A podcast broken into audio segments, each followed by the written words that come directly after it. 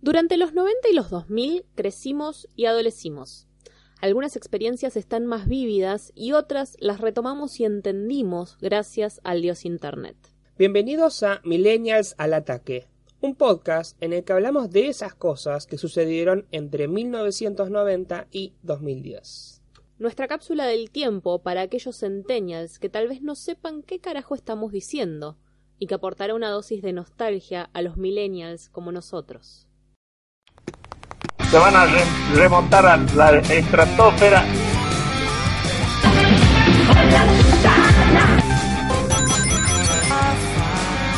Buenas noches América. Tenemos que tratar de no robar por lo menos dos años. Dicen que soy aburrido. Yo soy una chica del 2000. La pelota no se mancha. 250 pesos. Está nominado depositó dólares, recibirá dólares. Vamos a proponerles un sueño. Bailando por un sueño. Y no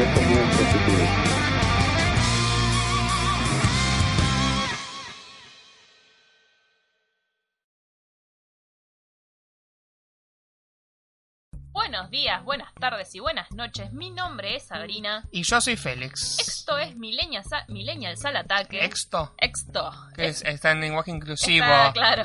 Esto es Millennial Sal Ataque para vagamente comprobado. Y hoy tenemos un programa introductorio al cable TV. Sí, como que estamos introduciendo cosas, pero... nunca arrancamos. Nunca arrancamos con nada. bueno, de alguna forma hay que... Pues me parece que hay que introducir todo porque hay muchas cosas para hablar y contar. Son 20 años de los que estamos hablando. Y si nos enganchas por primera vez en este podcast, intentamos hacer un raconto de todo aquello que pasó entre los 90 y los 2000 y que afectaron nuestra vida, ¿no? Sí, todo visto nuestra subjetividad, nuestra propia mirada. Siempre desde ese punto de vista no somos neutrales, no somos historiadores o... Los historiadores no son neutrales, pero siempre nuestro punto de vista y nuestra forma de ver el mundo, ¿no? Por eso simplemente somos millennials al ataque, que esta vamos a hablar un poquito de nuestros recuerdos. Y hoy le tocó al cable color. El cable color la forma que lo dijiste fue como media... Muy noventera. Muy noventera, sí. Eh, sí, vamos a hablar un poco de la historia del cable. Acá me hizo una linda listita. Que después en la descripción voy a dejar las fuentes, porque estuve investigando para hacer esto. Eh, no, no, voy a hablar. De, o sea, la idea de este podcast, eh, en contraposición con el otro podcast que hacemos, que es en vivo, eh, donde medio que chamullamos lo que nos parece, acá es como que vamos a investigar, vamos a tomarnos nuestro tiempo para hablar y que tenga sentido lo que vayamos a decir un poco, ¿no? Eh, creo que como hijos de los 90 y los 2000, fuimos bastante criados por la televisión. Sí, por la, eh, sí, es verdad. Ahora es como que nos, ay no, los chicos y las pantallas y el celular. Ah, pero bien que le enganchan el telefonito. Por eso, no, no, por eso, pero como que hay una preocupación porque los pibes ahora están todo el tiempo con el celular o con la tablet, con la computadora. En nuestra época, nuestra forma era... Eh, como bien decía Magalitajes, eh, toma un Sega, toma una milanesa tomaba una tele. Eh, así era la forma de crianza y ya también había pantallas y bueno, salimos como salimos, pero... Salimos como salimos y ahora queremos... Y ahora tenemos un podcast. pero digamos que es parte de, la crianza moderna, digamos, fines del siglo XX, la explosión de las comunicaciones y una de las formas, una ventana al mundo es la, eh, la televisión y sobre todo la televisión por cable. Y ahora vamos a ver por qué, ¿no?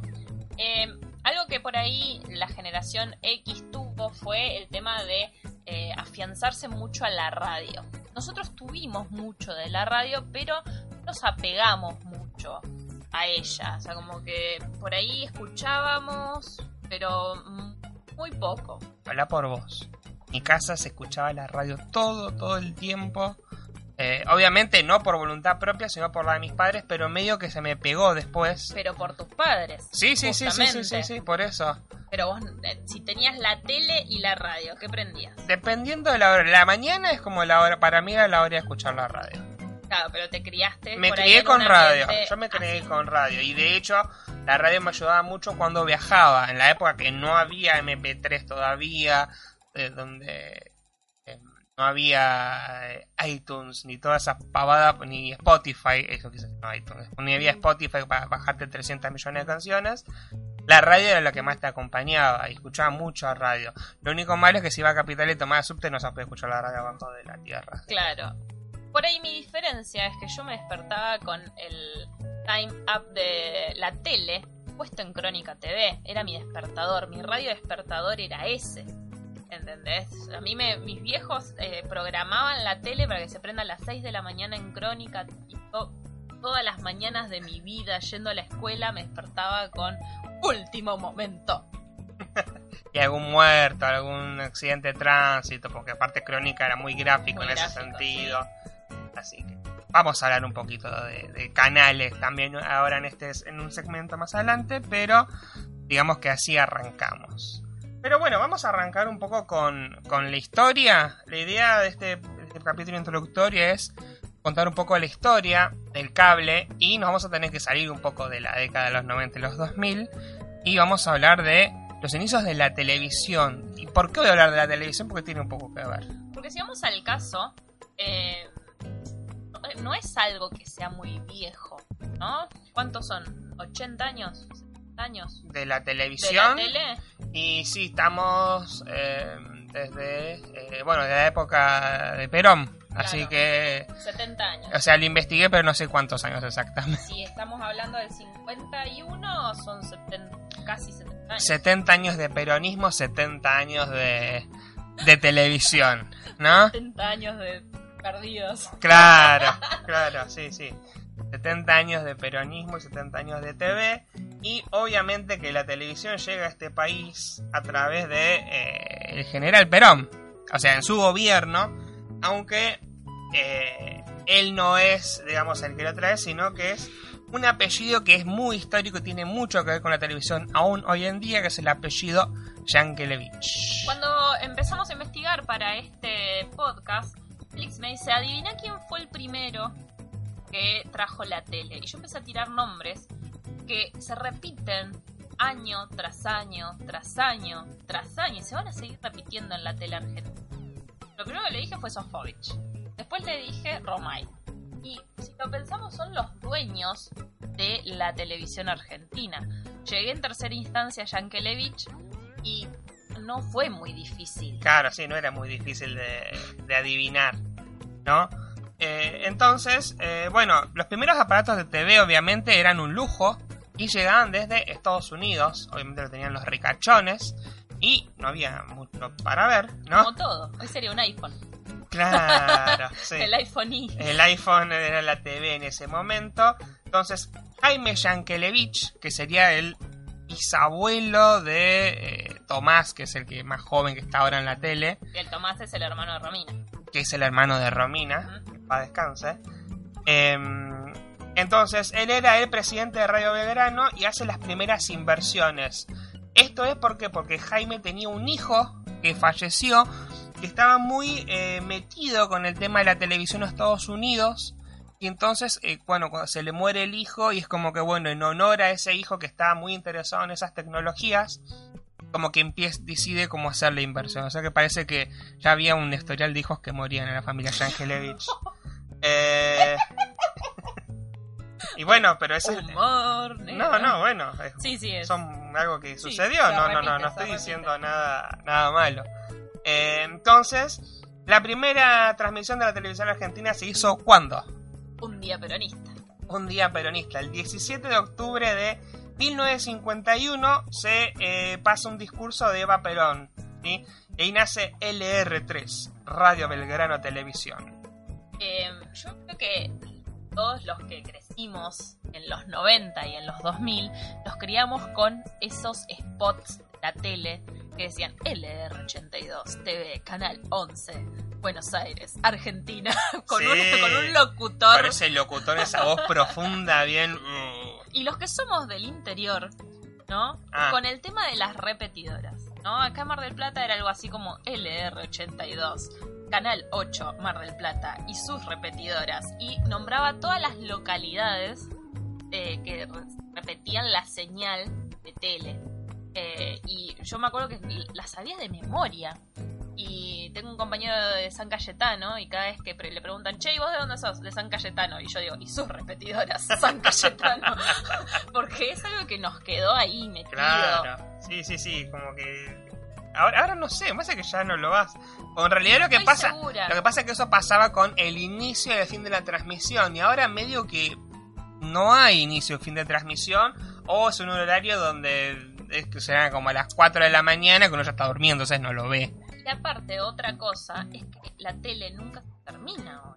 Claro, los canales de aire sí, por ejemplo acá el, eh, Canal 8, por ejemplo, creo que como a las 3 debe terminar y te pasa la, la camarita de, de, la municipalidad donde ves eh, Luro y Grigoyen, ponele. Claro. Eh, pero no los no sé qué sucederá con otros canales de aire, como ejemplo, no sé, Buenos Aires, donde pasan la repe de las cosas. Sí, por eso, sí.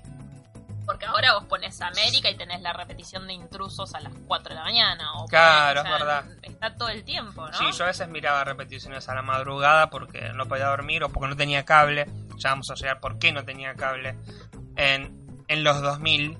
Pero bueno. Vamos. Eh, seguimos entonces. LR3 Radio Belgrano Televisión en 61 se convierte en LS82 TV, Canal 7. ¿sí? El famoso y querido y odiado Canal 7 eh, es este primer canal, ¿no? Y como otro perlita histórica, el 4 de noviembre de ese año inicia las transmisiones que iban de las 5 y media hasta las 10 y media de la noche, como que no había demasiado programación en esa época. Pensar en una tele de 24 horas era... Sí, no, era muy costoso además, ¿no? O sea, y eran, ¿qué eran? 5 horas, de las 5 de la tarde a las 10 de la noche, 5 sí, horas, cinco de, horas tele. de tele. Y más que suficiente para ese momento, ¿no? Y el 18 de noviembre del 51 se transmite el primer partido de fútbol de River San Lorenzo. ¿Sí? Entonces ahí tenemos nuestro primer acercamiento con otra cosa que va a ser parte de la televisión, que es la transmisión de la televisión argentina, que es transmisiones de fútbol, no de deportes. Y de eventos deportivos, claro. Exactamente. Después de esto, pasamos a la caída de Perón, el derrocamiento, y durante esta época empieza lo que llamamos la televisión privada, ¿sí? porque en este caso todo este, este primer canal era un canal estatal y lo siguió siendo, lo sigue siendo hasta ahora, Canal 7 sigue siendo el canal estatal, pero empiezan a surgir otros este, canales a partir de los 60. En Córdoba nace el segundo canal de TV Argentina, que es Canal 12, aunque los marplatenses nos disputamos ese... en Wikipedia. Siempre, siempre, queremos ser lo primero. Lo primero queremos ser nosotros. Claro, en Mar del Plata eh, nace Canal 8 el mismo año, pero en eh, diciembre. Creo que el de, el de Córdoba ha sido ponerle el abril y el de Canal 8, eh, que ahora no es más Canal 8. Ahora es Telefe Mar del Plata. Telefe Mar del Plata. Posteriormente el de Rosario. ¿Sí? Y después vienen los de Buenos Aires. Claro, que los... estaba el 9, el 13, el Tele 11, que no se llamaba Telefe, y Canal 2. De La Plata, que es algo que me enteré cuando hice... Siempre pensé que Canal 2 era como estaba en Buenos Aires, pero no, por ahí ahora sí está en Buenos Aires. Sí, me parece que sí. Pero nació como una señal de La Plata, el, famoso América, que América, es ahora. claro. Sucede esto de las retransmisiones, ¿no? Empiezan a surgir antenas que retransmiten esas primeras, esos canales de, de Buenos Aires particularmente. Claro, ¿no? sí, porque no había, o sea, bueno, a pesar de que en Córdoba, en el interior empiezan a surgir algunos canales propios, mucho de lo que, de lo que se hacía era retransmitir, entonces había como antenas que retransmitían y se rece recepcionaban, y empiezan a, sur a, surgir, o sea, ¿por qué contamos esto? Porque acá empiezan a surgir como el primer protocable, ¿sí? Que lo que hacía era como tirar una antena comunitaria y en un barrio, como hago mi propio cable con Joazar y Mujerzuelas. Y el objetivo en esta época, ¿qué sería? ¿Vos qué te imaginas que sería? ¿Para qué uno instalaría un servicio de cable? Ganar plata. Claro, pero ¿cuál es el negocio? ¿Qué te venden a vos? Publicidad. No, la tele te vendía. Ah, en primer claro. lugar, nadie tenía televisión, entonces el negocio era venderte el cable y venderte televisiones. El negocio ahí era venderte El la aparato. televisión, el aparato televisión que no estaba todavía tan difundido, no lo tenía todo el mundo, entonces el cable era un método también de eh, venderte las televisiones, los aparatos. Yo creo que en qué momento en todas las casas hay por lo menos una tele, en los 80, ¿no? En los 70 ya empieza a haber mucha televisión, ¿sí? Pero en los 80 yo creo que lo que empieza a pasar es que empieza a haber más de una tele por casa. Me, siempre me acuerdo de Volver al Futuro. Claro. Cuando Marty McFly va a los 50 y ve el programa y dice, ah, me acuerdo, este es un clásico. Y no, no sé qué le dice en un momento, no, es que yo tengo una televisión en mi pieza. Y dice, está loco, nadie, nadie tiene dos televisiones, en, te está mintiendo, te está cargando. Eh, y bueno, más o menos que era lo que, parece, lo que pasaba acá, ¿no? ¿En tu casa cuántas teles había? En mi casa hubo una por pieza, literalmente, hasta que yo me mudé. Eh, Tres. No, cuatro, porque había tres piezas y la... Claro. No, llegó a haber cinco, porque había una en la cocina chiquita, había una en el comedor, una en mi pieza, una pieza de mis viejos y una pieza de mis hermanas. O sea, pero eso ya era un lujo de los 90, ¿no? Sí, no, ya esos eran los 2000. En o los 90... popularizar, digamos, porque más allá de que no había chaguita, una tele tenía. Una tele tenía. Sí, sí, sí, sí. En, el, en los 2000... No, es, igual estos fueron los 2000. En los 90 creo que hubo dos, tres. No, pará, voy a pensarlo. No, está bien. Había una, que era la del comedor, que mis viejos tenían en la mesita y se la llevaban a la pieza. Sí, eso es un clásico. Eso es un clásico. Un clásico. ¿Quién no transportó la tele de un cuarto al otro? Sí, o cuando estaba enfermo me la, y me quedaba en casa, me llevaban la tele para, para la pieza para que un mirara. Mimo. Un mimo, sí. Y... Eh, y para un cumpleaños o para un día del niño, no me acuerdo bien, me regalaron mi propia televisión y fue como, wow. Yo esto lo conté en el capítulo de los juguetes. Mi primer tele me la dieron cuando me mudé de pieza, que fue la condición para mudarme. Y mi segunda tele todavía existe y todavía la usamos. Es la tele que tenemos en la pieza, sí. llena de stickers de los 90. Sí, está todo. Había stickers que brillaban en la oscuridad que ya no brillan, ¿no? Claro. Y esa tele me la regalaron en 1997, por lo cual esa tele tiene ya 22 años. 22 años, se la recontrabanca. Y aparte Sari me dice, no, que jubilarla yo no la quiero jubilar porque, por ejemplo, eh, juego juegos en la Wii y la Wii eh, es para teles viejas, ponele, y funciona re bien en esa tele, así que no Digamos la voy a tirar nunca. La tele esta, sí, excepto que se queme el tubo, claro. como tocar madera, funciona bien. Recién ahora yo le noto que el color está como medio rari. Sí, bueno, pero tan, Pero tiene 22 años. años, tiene 22 ¿entendés? años, se la, se la. Y era hit esa tele porque el control remoto original le brillaban los colores de CH más H menos y el de volumen más menos brillaban en la oscuridad. Wow. Era re que moderno. Aparte un problema, no es como después igual llevas un punto donde ya te sabías el control de memoria y ya sabías los botones cómo apretarlos y todo. Pero tener la ayuda de brillar en la oscuridad era como re wow. Yo era crack haciendo zapping. y en otra práctica que se perdió. Bueno, seguimos con esta línea de tiempo entonces. Eh, bueno, llega la dictadura militar, ¿no? La primera transmisión a color del Mundial de Fútbol, ¿sí? Pero y acá en Argentina acá no se podía ver, la transmisión en color se hizo solamente para el exterior, ¿sí? o sea, acá se seguía viendo en blanco y negro, de todas formas, si la gente apenas podía, podía tener una tele, imagínate tener una tele color, eh, era el iPhone de ese momento, ¿no? Claro. Green alcanzable todavía tener la televisión a color. Bueno, obviamente que durante la dictadura militar que se produce la censura, ¿no? De los contenidos, pero bueno, no estamos en, en el podcast sobre este las no cosas sobre, sobre, la dictadura. Este podcast no se llama Generación al Ataque, Generación X al Ataque. Generación X al Ataque. Finalmente, en los 80 llegan eh, los primeros intentos de TV por cable de verdad y nacen, sí, una empresa que todavía continúa, que tiene una larga historia, que es Cablevisión, que se creó en 1981, que luego se compra por el eh, empresario eh, Eduardo Eurnequian. Otro apellido que actualmente sigue muy vigente. Sí, sí, que tiene mucha, mucha, mucha, toda la guía tiene empresas de todo lo que te puedas imaginar. Y se crea también eh, Video Cable Comunicación BCC de eh, Samuel Lieberman, que es otro también empresario famoso que tiene todos los años, ¿no? Cuando vuelve la democracia, se termina la dictadura militar, llegan las señales de cable del exterior, ¿sí? Y además empieza a traer contenido de afuera.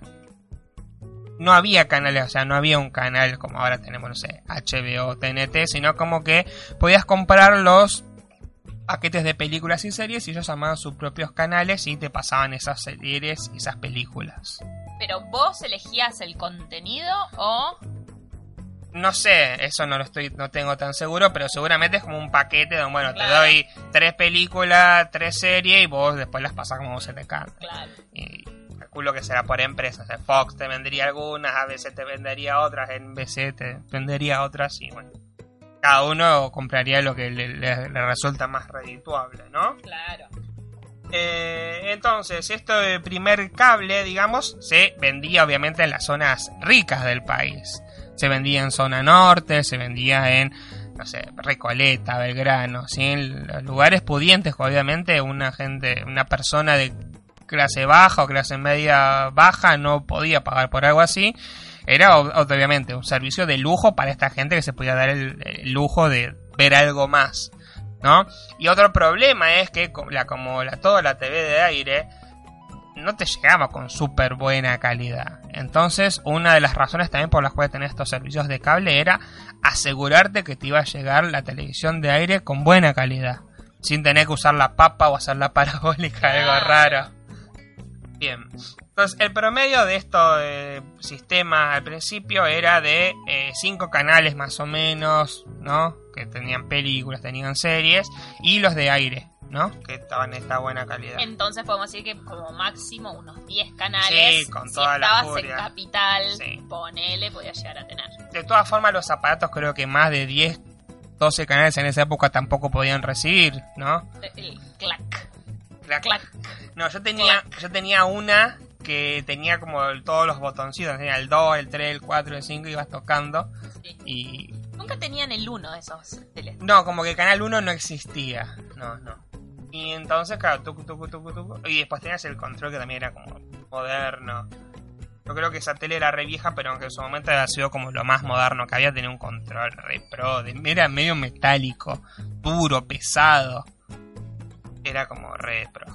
Esto viene así, bueno, en esta época, a principios de los 80, pero en 1987, eh, y esto es importante porque se modifica la ley que, da, que daba al Estado el monopolio de las transmisiones satelitales. Antes de esto, solamente el Estado podía transmitir a través de satélites. Con esta ley, como que se cambian las reglas, entonces si vos tenías, te- te- obviamente tenías toda la guita, ¿no? Podías conseguir una antena, una antena transmisora, podías eh, transmitir señales a través de satélites. Eh, y entonces ha- hace que ATC y Canal 9 empiezan a transmitir de esta forma, ¿sí?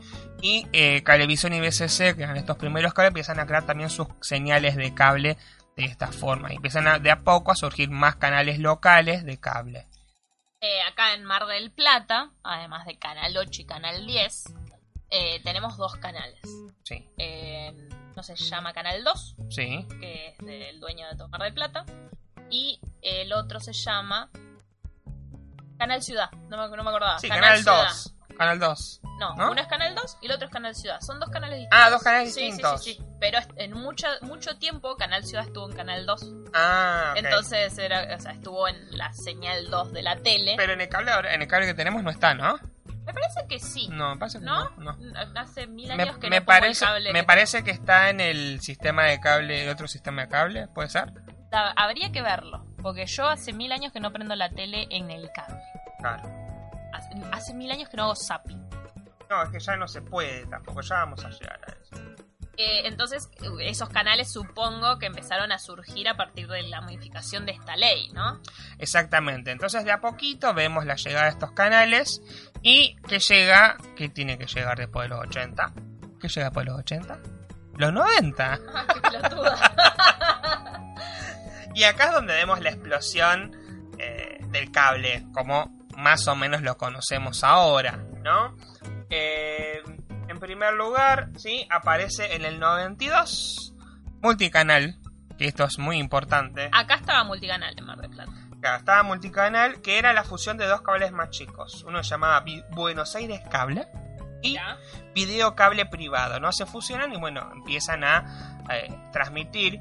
Y Amo que son re nombres de los 90. Sí, aparte muy- de los 80 y de los 90 era un video cable. Ahora le ponen nombres bien yankees. Sí. Bueno, ahora, está, ahora están todos medio yankees también, ¿no? Pero como que no, no estaba esa onda de poner eh, cosas en inglés. Aparte, bueno, con estos, eh, con multicanal por ahí, eh, es, es, donde nosotros ya tenemos más recuerdos, me parece. Yo me acuerdo que cuando vivía en Pilar todavía había un cable que creo que allá había un cable local, un cable de, la ciudad, digamos. Eh, era el que estaba en la casa de donde ya. Yo siempre tuve cable. En ese sentido, lo recuerdo de siempre tener cable, que salía un montón de plata. Sí, era algo muy caro que de a poco se va a ir popularizando durante los 90, ¿no? Pero al principio, como siempre, siempre empieza las zonas ricas y de a poco, obviamente, tiene que expandir el negocio y van a ir buscando las zonas más eh, menos favorecidas en algún grado, ¿no? ¿Qué es lo que te acordás de esa primera infancia del cable? Bien, mi primer contacto con el cable fue, obviamente, no en mi casa, sino en la casa de mi tío, que vivía en Capital, que eh, obviamente se podía permitir ciertos lujos porque tenía mejor trabajo, una mejor posición. Y la primera vez que vi cable fue en su casa, no me acuerdo cuál tenía, yo creo que sería eh, eh, Cablevisión, porque tenía Big Channel. Y, eh, y fue mi primera también exposición al Cartoon Network. Que me acuerdo que Cartoon Network tenía como una, una especie de, transiciones entre que eran como muy raras. Me acuerdo de la musiquita, no la puedo reproducir ahora, pero me acuerdo mucho de la musiquita de esa época. Y que pasaban dibujitos todo el tiempo. Y esto era como muy flashero, ¿no? Porque antes yo no quería ver dibujitos como tenía que sintonizar determinada hora los, los canales de aire. Y había un canal que te pasaba dibujitos todo el tiempo. Y era como muy flashero. Vos querías ver dibujitos, ¡puc! Dibujitos. Aparte de los dibujitos que teníamos en los canales de aire, yo me acuerdo. Eh, creo que estaba Digitus. Sí. Tommy Jerry, me parece. Debe recuerdo así de momento haberlo visto en el canal de aire. Y eh, La Pantera Rosa. Sí, sí, y La no Pantera tengo Rosa. más recuerdos de otros dibujitos, exceptuando obviamente los Sí, los Simpsons era uno que estaba. Sí, la Pantera Rosa, yo era re fan de la Pantera Rosa. Digitus también me encantaba, lo pasaban por Canal 13, me acuerdo. Pero claro, uno tenía que sintonizar a determinados horarios para ver los dibujitos. Y tener un canal donde pasaran dibujitos todo el tiempo fue como algo que, wow, esto es el futuro. Mi primer recuerdo con el cable, como ya dije, es en, Pilar. Eh, y tengo el recuerdo de Big Channel. Yo miraba Big Channel todo el tiempo. Mi favorito de Big Channel era Babar, terminaba llorando. Ah, sí, era del elefante ese raro. Lo pasaban por Big Channel exclusivamente. Y otro que me encantaba era la de la pandilla de los perros que tenían un Cadillac rosa. No me acuerdo el nombre de ese dibujito. Ah, sí, me lo acuerdo. Eso lo pasaban por Cartoon. Lo pasaban por Big Channel. Ah, pero también lo pasaban por Cartoon en una época. Después, cuando ya es más No. entrado en los 90, lo empezaron a pasar por otro canal, pero no, No, recuerdo por, por cuál. Magic lo pasaron después. Por Magic. No me acuerdo ahora el nombre, pero sí me acuerdo de, la imagen de los perros y el Cadillac, me recontra recuerdo. Bueno, con la llegada de los 90, sí, empiezan a llegar, bueno, como ya lo dije, los canales de afuera, ¿no? Cartoon Network, TNT y HBO OLED se llamaban en esa época. Son los canales que tenían como el contenido así más premium. Que al principio estaban como en el cable normal, pero con el tiempo vamos a ver que se van a ir eh, yendo a los codificados. Y ya vamos a tocar ese tema entonces. Eh, y empiezan a, surgir los canales locales, ¿no? Y lo que empieza a pasar, que es esto que yo decía de que los canales, de que tenías un canal que era dibujitos, también tenías un canal que era de deportes, tenías un canal que era de noticias, que era algo impensado en ese momento, ¿no? Como que los canales empiezan a especializar. Y como que la TV de aire es como que es una mezcla de todo y la TV por cable tiene como especialización. Entonces vos tenés ganas de ver determinada cosa, ¡pum! lo pones y listo. Me acuerdo cuando llegué a Mar del Plata, acá había multicanal. Y más allá de todo, como lo único que teníamos era la tele. El entretenimiento gratuito, entre muchas comillas, era la tele. Entonces, eh, acá se puso cable. Casi enseguida de que nos mudamos. Y tengo varios recuerdos así como muy fascinantes del cable, pero el que más me gustaba es algo analógico y era la revista del cable, algo que podía ah. palpar, tocar y que marcaba las películas que quería ver y los horarios de los, las repeticiones de los programas que no podía ver cuando estaba en la escuela. Sí, era algo demasiado útil.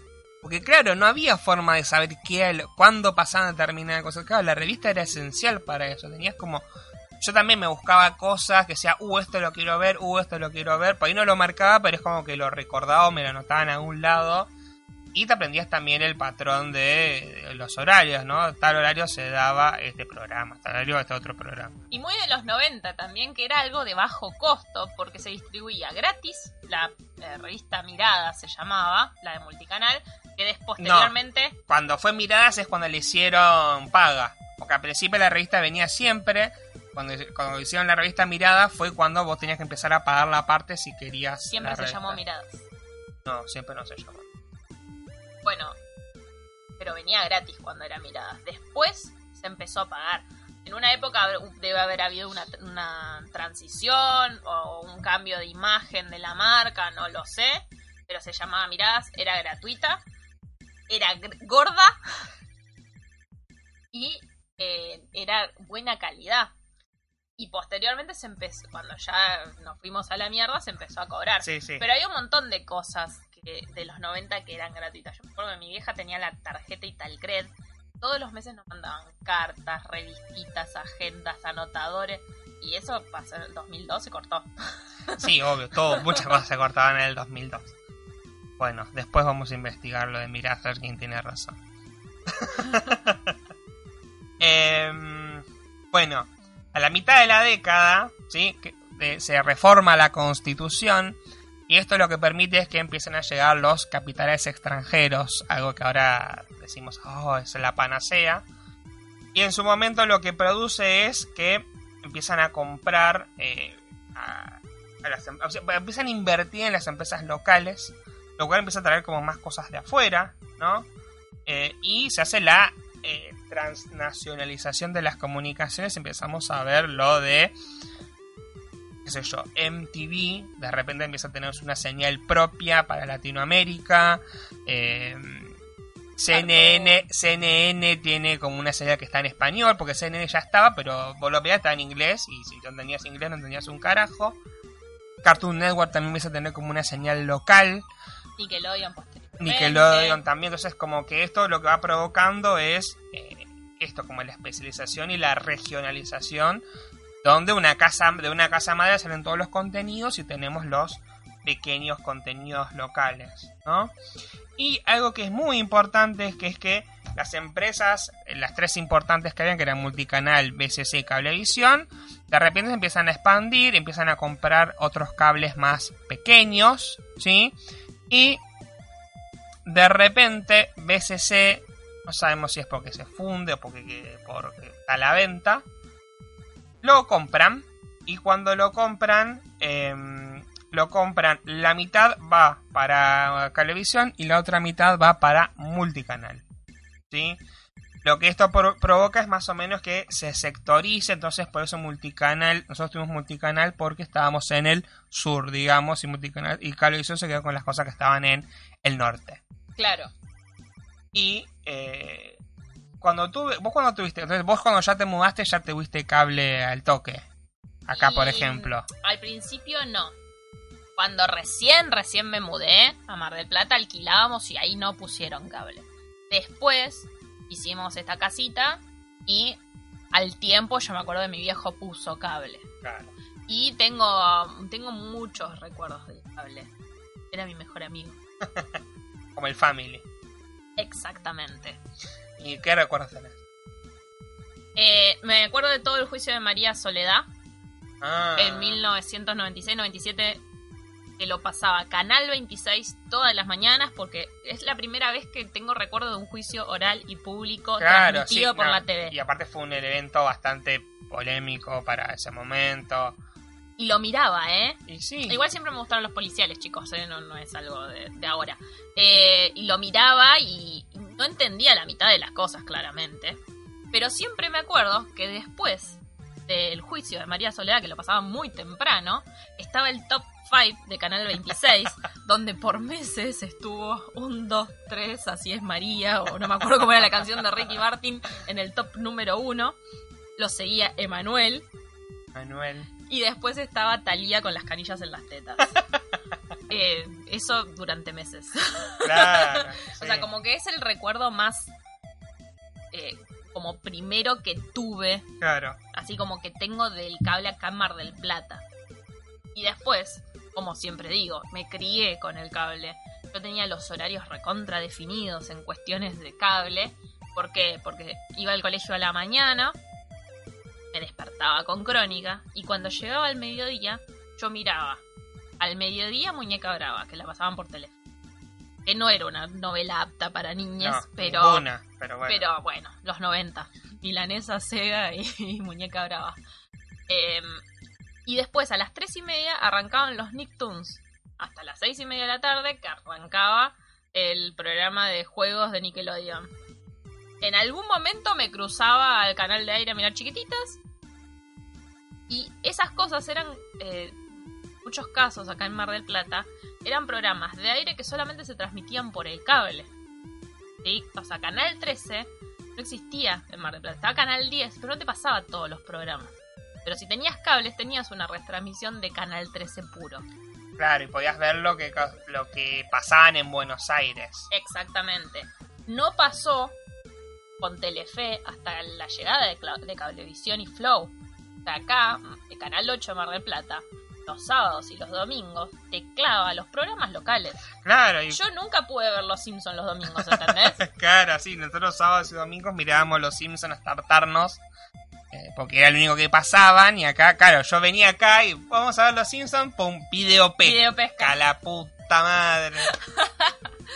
Eh, y después eh, fui muy feliz y a mí me hizo muy feliz dos instancias.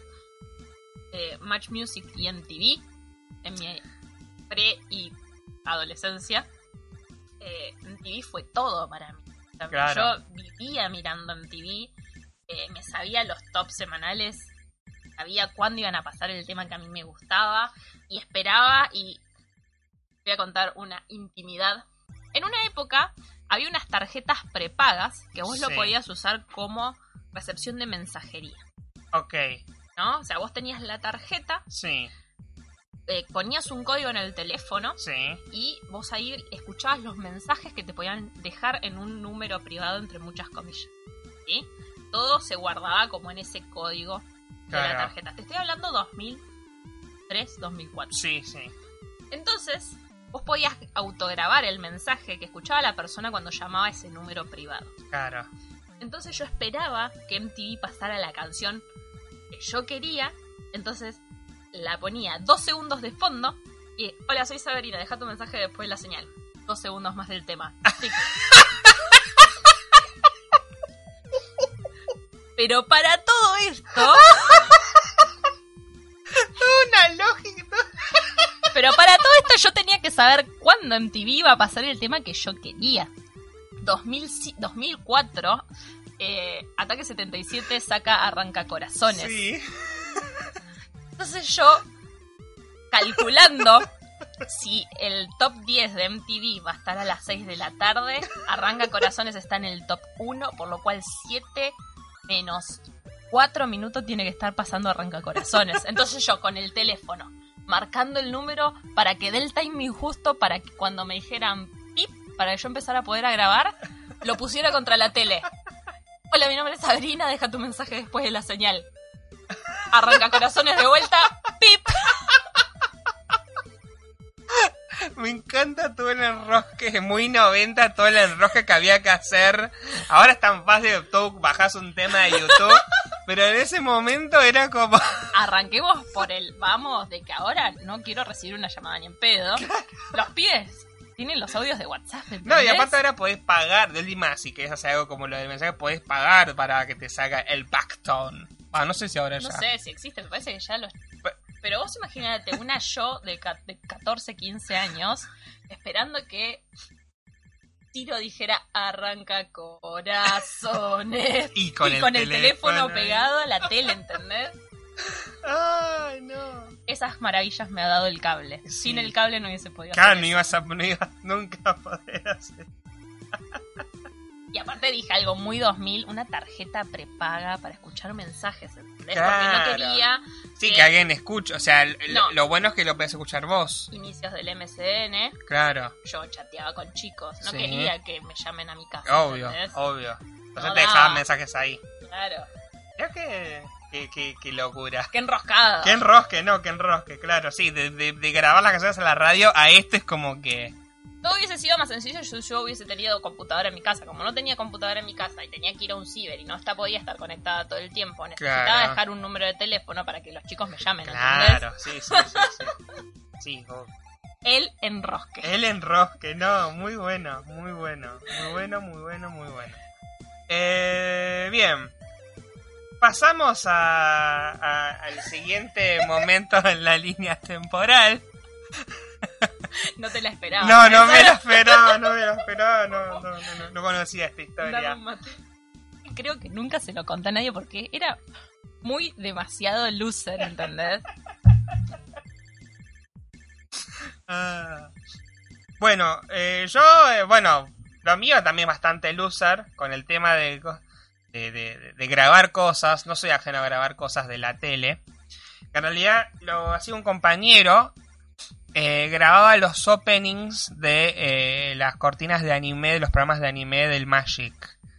Y claro, yo no tenía forma de grabar, entonces el chabón lo grababa en un cassette, entonces yo, claro, podía escuchar las canciones y me las pasaba, después yo copié el cassette y fue como un momento wow, y tenía ese cassette, no sé dónde habrá terminado, haber tirado a la mierda seguramente, y grababa la- las cortinas de Dragon Ball, de- Pero tu compañero tenía algo muy moderno a la época, que era un grabador. un grabador. Un grabador. El que tenía un grabador tipo de periodista era millonario. Claro.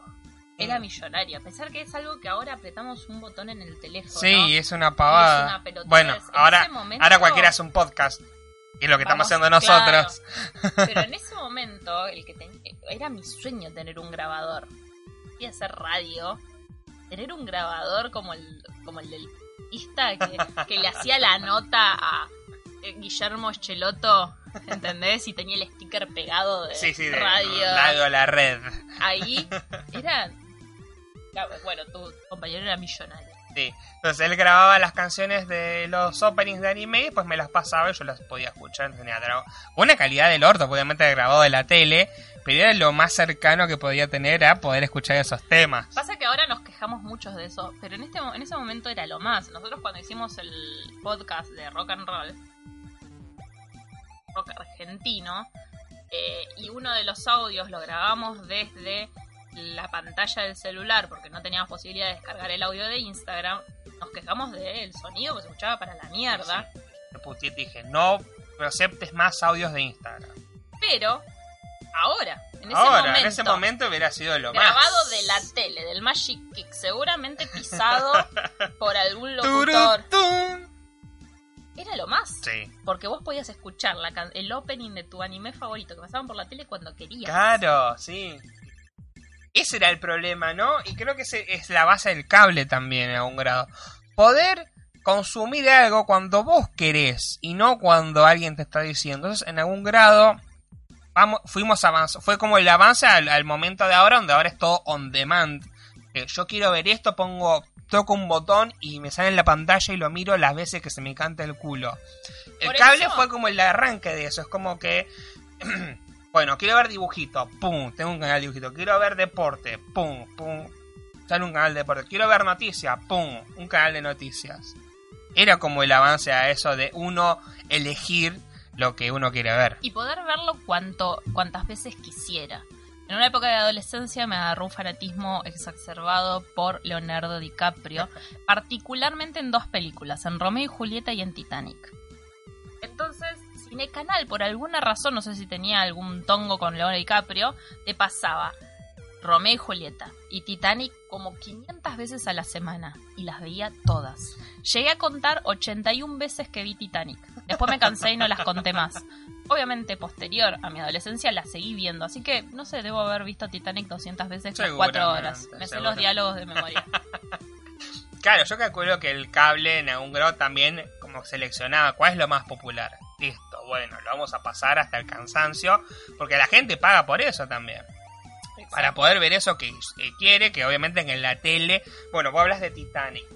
Titanic, yo la vi por primera vez eh, porque en, el cable te la pasaban primero en el codificado. Y ahora vamos al segundo tema que es el codificado. Y mi casa no se pagaba codificado ni en pedo. Entonces, la primera vez que vi Titanic fue en Canal 13, que la pasaron en dos partes. Creo que todos vimos Titanic esa primera vez, porque nadie tenía codificado. O sea, tenías que, nuevamente, tenías que ser millonario para tener el tocón. Claro, entonces eh, ahí fue la primera vez que vi Titanic, que aparte fue como, no, tengo que esperar hasta mañana, era como una miniserie, no era una película, porque claro, era cuatro horas, para la tele. Me acuerdo que en ese momento fue como el pico de rating de una película. Peliculón. De buena película, que después le ganó Shrek, me parece. Pero eh, un día tenemos que hacer un podcast sobre el rating, los programas que tuvieron más rating. Algo que también, algo que está muriendo ahora está muriendo, pero hay otros otras formas de medir audiencia. Claro, bueno, pero porque ya no la gente no mira televisión de forma tradicional, entonces ya no se puede medir de esa forma. Bien, y bueno, hablamos del, del tocón, del codificado.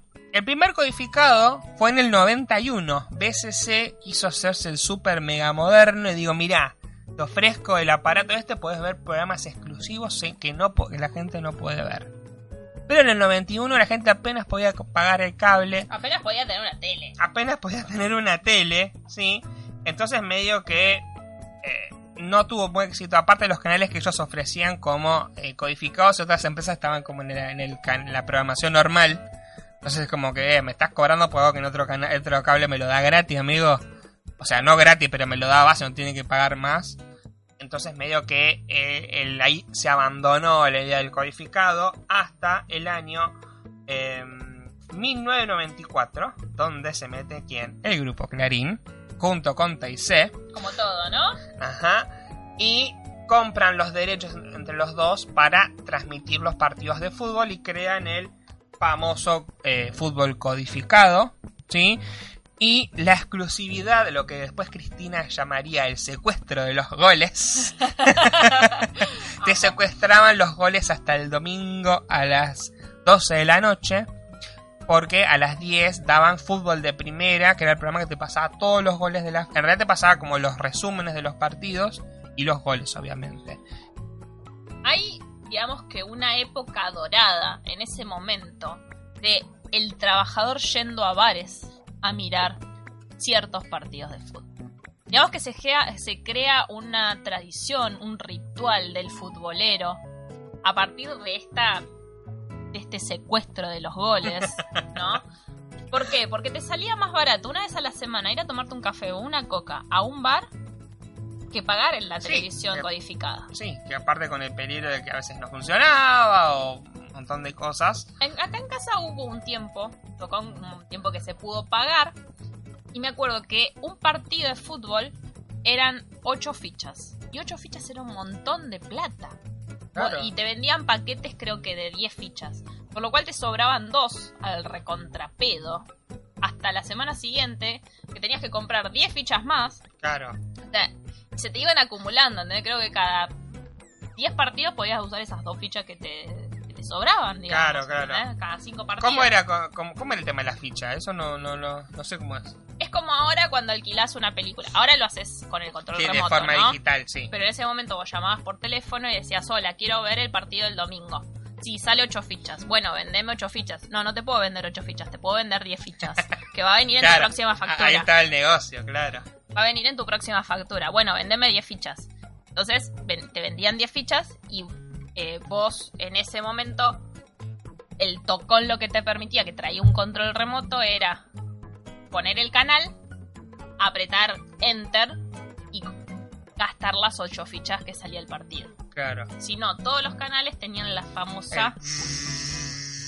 Que todos vieron porno por primera vez, chiques a través de la señal codificada. Y ahí vamos al segundo punto, que es el codificado, además de traer el fútbol, traía ciertos canales de películas donde te pasaban los estrenos un poco antes. Entonces, por ejemplo, si vos querías ver Titanic, salía primero en el codificado, después salía en el canal de aire y después salía en los canales de cable regulares.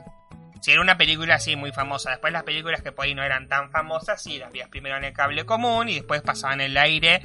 Generalmente con seis meses haces podía tardar. Como seis meses antes la vías en el cable y después la mirabas en el en Cine en Shampoo. canal de aire. No, en realidad no lo veías en Cine Shampoo, sino que lo veías en la Premiere, que generalmente Era de los, miércoles, time, sí. los miércoles a las 10 de la noche. Sí. Y después cuando ya se dejaba de ser popular te la pasaba Cine Shampoo en Canal 13 y no me acuerdo cómo se llamaba esas eh, los domingos en Telefe. Creo que era cine de acción, Cine- una sí, cosa un así. Un nombre así. Y bueno, ahí empieza, digamos, eh, este negocio del codificado, ¿no? El porno. Contame, contanos. ¿Qué? Ponías el 99 No, a en, la espera de una teta. no, en el multicanal donde yo vivía creo que era el canal 59. Era del canal infinito. Acá era el 99. Era el canal infinito que a las 12 cortaba la programación y empezaba. Y sí, a veces por ahí, dependiendo de cómo. cómo, cómo Si entrecerrabas los ojos y girabas la cabeza. no, es como que tenía como una estática rara y había momentos donde la estática como que se estabilizaba y ahí es cuando veías algo, pero veías unas cosas medias raras. Igual. Algún gemido por ahí de vez en cuando. No, sonidos son- no se escuchaban nada, pero sí veías algún culo, alguna teta, alguna pija. Pero yo me acuerdo de algo que me pasó, que fue un gran descubrimiento que hice una vez. Y lo que pasaba con el codificado de fútbol es que, por ejemplo, a veces se descodificaba poner los últimos 10 minutos del partido. Entonces dije, bueno, capaz que lo mismo pasa con el porno. Entonces, y el porno, la transmisión terminaba a las 6 de la mañana. Entonces a veces yo me despertaba tipo 5 y media de la mañana, tenía la tele en mi propia pieza, yo tenía mi pieza solo. Pieza a las 5, prendía la tele a las 5 y media de la mañana y era una lotería. Había veces que seguía eh, este, con la transmisión así codificada, pero había veces que no sé, se les apagaba el switch y se descodificaba, entonces veías porno. O por ahí la transmisión pasaba de las 6 de la mañana y por ahí, y duraba bueno, hasta las 6 y cuarto, 6 y media, bueno, ahí miraba 15, media hora, eh, 30 minutos de porno gratis. No, lo peor es que... Tiempo más que suficiente. No, lo peor es que era una época donde yo todavía no me tocaba. Entonces lo miraba por curiosidad y me daba mucho asco. Porque sí miraba, sí miraba las películas de eh, Filmson o Isat, donde eran como porno soft, donde no- veías tetas, solamente veías tetas y culos, ponele, no había penetración, no veías penetraciones. Claro, no había penetración. Entonces cuando veías esas cosas de Venus, que era porno fuerte y duro, recontra desconcertaba. y veías genitales expuestos y era como... Me daba asco, me daba asco. Era mucho. Y Era es mucho. un poquito bizarro el porno. Sí, O sea, aparte el porno es, es bastante bizarro. Después con el tiempo lo fui aceptando después sí, pero más pero ponerle cuando te cuento esto tendría 13 años, 14 años. O sea, no era eras grande ya. era grande, pero yo digamos que la madurez me llevó más adelante. La madurez sexual me llevó más adelante, entonces como que esa época lo miraba de morbo, de curiosidad, pero era como qué raro, ¿qué es esto?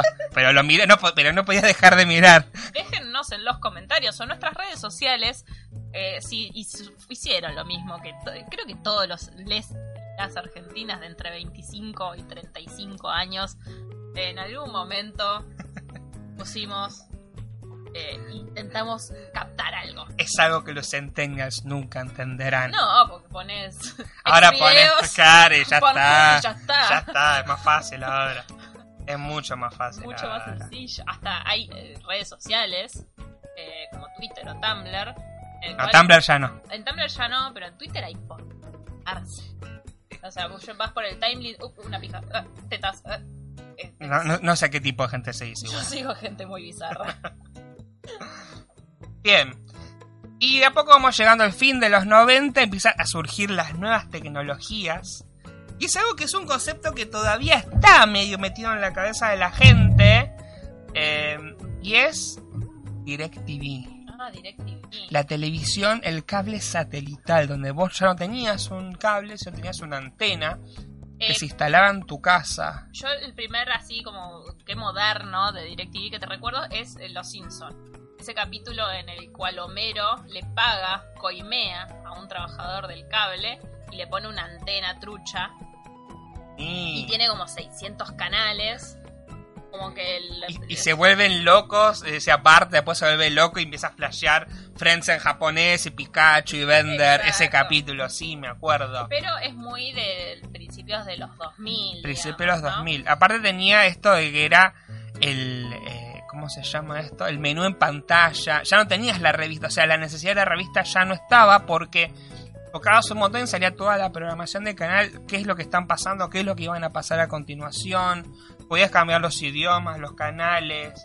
eh, era como empezó- canales de radio. Se empezó a morir el amado Zapping. Se empezó a morir el amado zapping porque ahora el zapping haces tucu tucu tucu tucu y vas pasando los canales. Como el, el cerdito de Toy Story. tac, tac, tac, así vas haciendo zapping. Yo tenía un timing. Nosotros generamos una capacidad que era con solamente un segundo. Sí, un cuadro que pasaba ahí. ya sabías qué estaban pasando, porque aparte el cable de, nuestro, de nuestra época era tan repetitivo y veíamos tantas veces las mismas cosas que obviamente ya no sabíamos la programación de memoria. Y yo te pasaba los 100 canales que teníamos en menos de 10 segundos. Sí, sí. Acá, esto está bueno. Pero eh, es una capacidad que hemos desarrollado de una manera muy... Con el control remoto original de la tele, ¿no? Porque Sí, después obvio. que se rompió el control remoto original de la tele, fallaba un poquito, Sí, sí, taca, pero pudimos seguir haciendo el zapping eh, analógico. ¿no? Analógico. Sí, Ahora ya con el ya digi- está, ¿no? Sí, ahora como que el zapping, la única forma lo puedes hacer es justamente pasando el menú y viendo qué es lo que están pasando. Que ya no es lo mismo porque no verás imágenes. Ves el texto.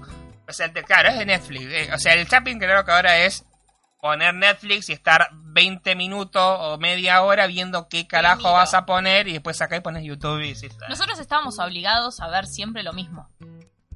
Porque obligados a ver siempre lo mismo dentro de lo que te ofrecía el cable. En el Claro. sentido de que, bueno, es lo que hay. Claro. Voy a ver esto, me engancho con este, esta película porque es lo que hay, no hay otra cosa mejor. Sí. Ahora es como que estamos tanto tiempo, perdemos más tiempo eligiendo que viendo, porque hay mucha, Mu- mucha mucha oferta de mucha cosas. oferta. En ese Claro. momento no había mucha oferta. Y por eso vi 81 veces Titanic. Bien. Eh, bueno, con esta venta, entonces, vamos a ver un poquito atrás con la venta de BCC, eh, Cablevisión y Multicanal se convierten como las dos empresas más predominantes. Empiezan a comprar estos cables chiquitos que vos mencionabas, que había en las ciudades o en ciertas zonas o en ciertos municipios, y empiezan a ser como los dos eh, competidores más fuertes del mercado. Llega entonces, como dijimos, DirecTV y Sky, que era otro sistema que también ofrecía televisión satelital, eh, pero que Sky se fundió en el 2002 con la devaluación. DirecTV fue como eh, un sinónimo de estatus. También recuerdo que la primera vez que vi DirecTV fue en la casa de un compañero que tenía toda la guita, tenía la PlayStation, eh, iba a jugar a la Play con él. Y tenía DirecTV y me acuerdo que el DirecTV además de tener los canales tenía canales de radio, o sea, podías escuchar la radio y tenía juegos. Tenía juegos, eran juegos re básicos tipo Brick Game, pero tenía juegos, no tenías tipo Tetris, tenía tipo como para disparar a ¿Y jugabas con el navecitas. control? Y jugabas con el control remoto, sí. Cuando leí fue como, wow, qué moderno. ¡Qué moderno! Pero ese día, irónicamente, también, ¿qué pasaba? Llovía. Ah, ¿Y olvidate. ¿Qué pasaba cuando llovía? No sé si seguirá pasando ahora. Yo quiero creer Sí, me que no. sí. No, me parece que sigue pasando. Bueno, La diferencia de DirecTV es que ahora pasó de ser, en ese momento, eh, lo tenían multimillonarios, básicamente, lo tenían gente que tenía mucha plata, a que ahora lo puede tener cualquier persona. Claro. Porque em, yo trabajo en un lugar donde venden de esas antenas, y el otro día fiché una y creo que está a 540 pesos. Claro, no la antena sale que viene, la antena con el control remoto. sí. Y el aparatito. El aparatito que ahora es diminuto. Y vos le cargás saldo prepago. Claro, O sea, es un creo prepago. que pagás por semana algo de 100 pesos para mirar tele. Sí, me acuerdo que una vez que nos fuimos de vacaciones, ¿te acordás que había una antena? Y vos le ponías, le cargamos y vimos durante toda la semana cable con, este, con ese sistema prepago de DirecTV. Claro. Entonces, incluso me parece, no estoy segura, que pagando un diferencial te capta señal de wifi. Ah, mira, qué Entonces, moderno. Nada, vos le cargas, bueno, quiero tener wifi y ya está. Ah, no mirá. necesitas nada, ¿entendés? Entonces, y sale recontra barato. A mí me sorprendió la primera vez que fiché una de esas porque posta que sale re barato. Mira. Bueno, entonces fue sinónimo durante mucho tiempo. De hecho, vamos a, a- a- a citar discursos fachos. Ah, están en la villa, pero tienen DirecTV. Sí, porque es barato, amigo. Porque en esa. No, y aparte, ¿qué ventaja tiene DirecTV por sobre los demás? Si no te llega el cable, el, el- el sistema de cableado hasta donde vos vivís, la única forma que tenías de tener cable era teniendo DirecTV. Entonces era la forma de, de- de- de- de acceder a la TV por cable. También ahora otras empresas como por ejemplo Antina, que lo hacen eh, allá en, en el conurbano, que tienen como ese sistema. Y claro, si no te llega Cablevisión o multicanal, no te llegaba a tu casa y lo único que te quedaba era DirecTV. Hoy en día es símbolo de tener un poco más de dinero, es Cablevisión. Cablevisión es carísimo, chicos. Carísimo. Y encima te meten cosas hasta donde... Que en ese momento Cablevisión era una de las compañías más económicas de cable. Eh, porque solamente te ofrecía el cable básico, te ofrecía si querías el decodificador y ya está. Claro. ¿Qué está pasando? ¿Qué es lo que pasó en el medio? Primero, llegó la crisis del 2001, la devaluación, como dijimos, algunas empresas como Sky, que ofrecían TV satelital, se fundieron. Y obviamente que lo que pasa es que las empresas tenían los costos de eh, traer, de comprar programación, de transmitir los canales, en estaban en dólares. Con la devaluación se les complicó un poquito el negocio. Y además, lo que pasaba, ¿cuál era uno de los atractivos del cable en sus comienzos? Que no tenían publicidad. Como vos le estás pagando a ellos eh, directamente, entonces no tiene necesidad de poner publicidad. Es como el YouTube Premium. Es como, claro, como ahora pagar por Netflix o por YouTube. Vos lo ves no tenés, no tenés necesidad de poner publicidad porque estás pagando. Con el tiempo eso medio que se fue perdiendo, empezó a haber publicidades tan, casi tan de la misma calidad y de la duración de los programas de aire. También yo me acuerdo que a veces pirabas canales de aire y estabas viendo un programa muy- o una película muy este eh, pro y moderna que, que se estaba estrenando y tenía 10 minutos de publicidad. Bueno, el cable como que se evitaba eso, pero con el tiempo el cable empezó a meter publicidad también. Y lo que pasó, y lo que pasaba mucho, sobre todo en el conurbano, sobre todo en zonas pobres como en las que vivía yo, era el tema de colgarse el cable Ah, olvídate. me colgué del cable. Y por ejemplo, yo vivía en un edificio, mi papá pagaba la factura, pero tenía un aparatito que distribuía la conexión en el vecino de arriba del primer piso y el vecino de arriba del segundo piso. Entonces éramos tres familias compartiendo el mismo, la misma cuenta de cable. Acá se pagaba también el cable en esta casa y se repartía al vecino de al lado. Pero el vecino más cercano no estaba pegadito a mi casa. Tengamos en cuenta que nosotros ahora vivimos en una zona periférica, yo siempre y acá. Eh, el vecino más cercano estaba a tres terrenos. Sí. Por lo cual mi viejo había tirado un coaxil que tenía como 150 metros más o menos para que llegue a la otra casa. Claro. Que entre los yuyos del baldío no se notaba. Sí. Eh, pero una vez un no sé quién fue eh, estaba haciendo un cantero y sax Lo cortó. a la mierda de coaxil. Lo que tenía por ahí es que el que cuanto más lejos estuviera es como que iba disminuyendo la señal. Claro, obviamente. Por eso mi hijo tenía este aparatito que además de distribuir, como que subía supuestamente la calidad de la señal y se veía mejor a pesar de que estábamos compartiendo la misma señal. Lo que pasa es que ustedes vivían en el conurba donde todo eso Era moneda estaba a la mano, o sea, esos aparatitos no llegaban acá. ¿Ves? Eh, un, montón de cosas que allá era como moneda corriente, acá tardaba mucho más o era como muy... No, no, no, no, va, no va a existir. No. Y además estaban también los aparatitos para eh, conseguir el codificado trucho. Esos también se usó mucho. eh, y después ya en una época te lo vendían, pero ya no servía porque ya habían cambiado la tecnología, pero bueno, te lo seguían vendiendo. Y lo que pasó es que se digitaliza la señal en algún grado también, la del cable normal, a través de la fibra óptica y la llegada de internet, y Lo que pasó que fue uno de los días más tristes de, mi vida fue que dijeron, bueno, no viene más el cable a través de forma analógica, viene solamente de forma digital, nos trajeron un aparatito. Ese aparatito tenía, el cable tenía más o menos entre 65 y 70 canales, ese aparatito solo tenía 20 canales. Si querías más, tenías que pagar más. Si querías ver en otras televisiones, tenías que pagar más bocas. Y se acabó la fiesta, digamos, de colgarnos todos y tener cinco televisiones con cable. Entonces pasamos a tener una televisión que tenía cable y los demás que tenían canales de aire. Por alguna razón que desconocemos en esta casa sigue ocurriendo. Claro, acá en este, bueno, estamos en una zona todavía media. Eh, recién, cuando fue el año pasado, llegó Cablevisión sí. Con el Flow y con Internet, por ejemplo. Este, en septiembre hace un año. Por eso. Hizo un año. Entonces, todavía tenemos el cable analógico en algún grado acá, lo cual está bueno porque tenemos, lo compartimos entre varias eh, teles acá. Pero cuando pusieron el Flow, el chabón de cable nos dijo: Mira, esto es re ilegal. Si yo me fijo, lo tengo que cortarlo, pero te lo voy a dejar. y sigue funcionando. Y sigue funcionando, sigue funcionando. Pero medio que nos dijo, bueno, es ilegal. Ahora, amigo. No, ahora nos reconocen el ID y nos vienen a cortar el cable. Ah, qué bueno saber. Igual no lo miro, así que cortalo. Sí, por mí, mientras me dejas el internet, eh, de hecho con tener flow es suficiente ahora. Y bien. El colgarse del cable quedó obsoleto también por eso.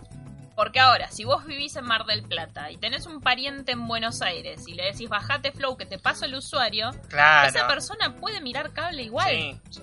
De hecho, Mientras que tenga una conexión de Wi-Fi. Claro, ¿cierto? obviamente. Sí, de hecho me pasó con eh, mi familia allá en Buenos Aires, tiene telecentro y ellos ya pagan por el fútbol ahora. Entonces, a veces me descargué para ver algunos partidos y vi algunos partidos por, por telecentro, ponele. Claro, es una forma moderna ahora de compartir el cable.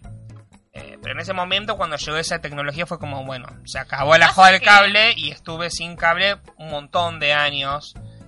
Hasta que tuve la televisión digital abierta, pues bueno, ya se nos va de la década, así que ya no podemos hablar de eso. Esto de, de dejar de colgarse del cable, para ellos fue bueno. Hagamos lo siguiente, ya que todo el mundo se cuelga, demos, lo damos nosotros y ya está, nos dejamos joder. No, me parece que era una forma de ellos tener seguir teniendo el control. Claro, sí, porque había muchos, sobre todo en el conurbano era un descontrol de conexiones ilegales del cable. O sea, nosotros pagábamos, pero había gente que se conectaba directamente del, del poste sin pagar nada, agarraba un cable, se lo bajaba y... Era muy fácil, era muy fácil. Era muy fácil. Claro, ahora ya no es tan fácil y bueno, la tecnología, digamos que pasó con eso. Y bueno, y para ir terminando un poco con este, con este podcast, eh, vamos a acercarnos un poco a la actualidad, ¿no? Empiezan a llegar los servicios de triple pack, que eran que te venía el cable, internet y el teléfono, que por ejemplo te lo ofrecía telefónica. Bueno, acá eso no pasó. Y hasta fue, ahora. Hasta ahora, bueno, pero eh, fue mi primer acceso a, en el 2007, a la banda ancha. Que era poder conectar mi internet todo el tiempo, todo el, descargar todas las pelotudeces que se me ocurrieran ilimitadamente. Y además, eh, bueno, el teléfono que venía ahí incluido. Eh, y bueno, otras empresas también decían como ese tema de, bueno, te pusimos el cable con internet. Ahí es donde llega también todo este tema del digital, ¿no? Y lo último, ¿no? Habíamos empezado con BCC, con Cablevisión, con Multicanal, que era la fusión de dos, después BCC murió, y después tuvimos en el 2007 la fusión de Cablevisión y Multicanal. Fusión. Fusión que eh, eh, el gobierno de Néstor Kirchner, cuando ya se estaba terminando, aceptó al principio supuestamente los iban a dejar juntarse, pero iban a hacer como un montón de cosas como para que no fuera tan monopólico, que no se cumplió ninguna. Eh, después hubo juicios, hubo quilombo, pero digamos que una vez que lo dejaron, le dijeron chao, fuiste. Y Cablevisión Multicanal. En una época fue Cablevisión Multicanal, me acuerdo con un nombre larguísimo. Y después en un momento dijeron, bueno, chao Multicanal. Y quedó solo Cablevisión. Y es, el estado, es, el, es, la empresa más grande del país, porque obviamente de poquito fue creciendo tanto que. Pues tenemos a Telecentro, que es una empresa más chica, que en el conurbano también opera. Y eh, bueno, creo que las provincias también tienen todavía algunos sistemas de cable. Telecentro eh, tiene eso, que es lo mismo que DirecTV. que cuando llueve se corta. ¿Qué onda? Sí, no, es como medio raro. Eh, cuando había llegado a la casa de mis padres era como muy bueno, o sea, era mucho mejor que lo que teníamos, que era telefónica. Eh, pero con el tiempo medio que fue mostrándole leche y no es tan bueno. Nosotros tenemos Cablevisión ahora, que dentro de todo está bien. Nosotros durante un, durante un tiempo tuvimos uno porque no llegaba nada acá al barrio que se llamaba Cyberway, que era una empresa satelital. De internet. Y pasaba eso, se cortaba. Sí, llovía, se llovía, cortaba, se como cortaba pero era por aire, ¿no? Sí, sí, sí. No teníamos cables, entonces era razonable que se cortara. Eh, pero bueno, empezaron a llegar otros servicios que reemplazaron al cable y que serán para otro capítulo, supongo, ¿no? Exactamente. Y nos quedamos. Una última pregunta que te hago. ¿Cuál es? Porque yo ya dije, los canales que más miraba, Nickelodeon, MTV, mis tops. ¿Cuáles eran tus tops de canales que mirabas en el cable de los 90 y los 2000? Magic Kids, porque era la cuna del anime. Era muy otaku en esa época. Eh, era la cuna del anime, me la pasaba mirando todo el día y toda la noche. Por ejemplo, la noche te pasaban el club del anime, te pasaban maratones de capítulos de. Por ejemplo, la primera vez que vi Robotech fue ahí. Eh, Ranma medio, Conan. Eh, en segundo lugar, yo diría que Nickelodeon, porque me gustaban mucho los Nicktoons. Me gustaban mucho los Rugrats, por ejemplo. Fui a ver la película de los Rugrats al cine. Y en tercer lugar diría Cartoon Network. Eh, porque también tenía programas que me gustaban mucho. Era mucho mirar dibujitos. No me gustaban los programas con seres humanos, los live action, porque eh, no sé, no me gustaba. No tenía, tenía ganas de ver dibujos animados, no mirar a personas actuando. Entonces, generalmente, cuando empezaban los programas así, cambiaba a otro y listo. Eso lo vamos a dejar para un capítulo aparte. Exacto. Porque esto solo fue una introducción al cable color en Argentina, específicamente en los 90 y en los 2000, sobre eh, nuestras perspectivas o sobre nuestro punto de vista y totalmente subjetivo, nuestro panorama, ¿no es cierto? Exactamente. Eh, no se olviden de contarnos, ¿sí? A través de, ya saben, los comentarios en YouTube o a través de nuestras redes sociales, eh, todo aquello que quieran contarnos del cable y de sus experiencias que obviamente siempre nos entretienen. Y eh, yo le quiero dedicar este capítulo a Clarita, que esta semana me reclamó. ¿Qué pasa con Millennials al ataque? Los extraño. Así que... Aquí estamos para Aquí estamos. Muy bien, nos vemos en el siguiente episodio. Adieu.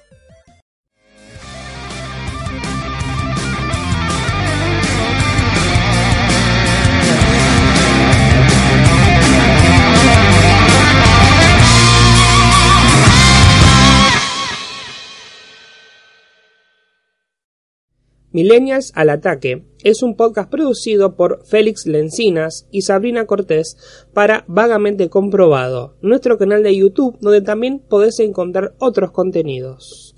También podés escuchar este podcast a través de Evox, iTunes, Spotify y tu plataforma de podcast favorita. Seguinos en nuestras redes sociales, arroba delirios de reina, arroba Félix Lencinas y obviamente arroba vagamente comprobado. Hasta, la próxima.